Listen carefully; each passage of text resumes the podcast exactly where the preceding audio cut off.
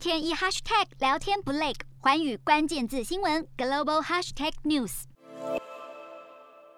新加坡当局预测，变种病毒 Omicron 接下来数周或是数个月之内，可能就会在新加坡形成新一波疫情。因此，防堵 Omicron 本土传播，如今成为新加坡当务之急。如今，新加坡决定多管齐下，透过加大疫苗还有追加剂的接种率，以及扩大疫苗接种者的差异性措施，还有通过加强收治能力，来与 Omicron 共存。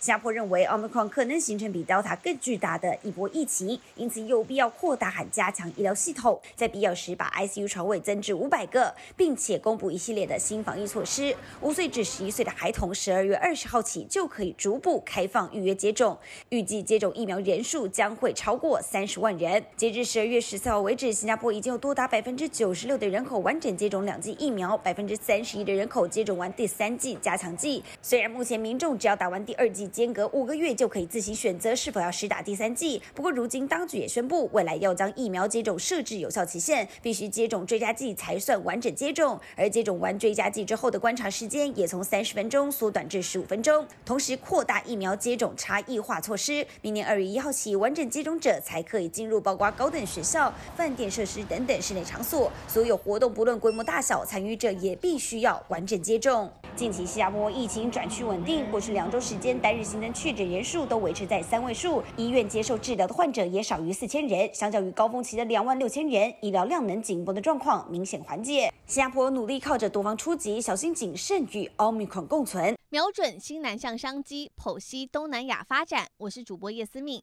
每周五晚间九点记得锁定，看见新东协就在环宇新闻 MOD 五零一中加八五凯播二二二及环宇新闻 YouTube 同步首播。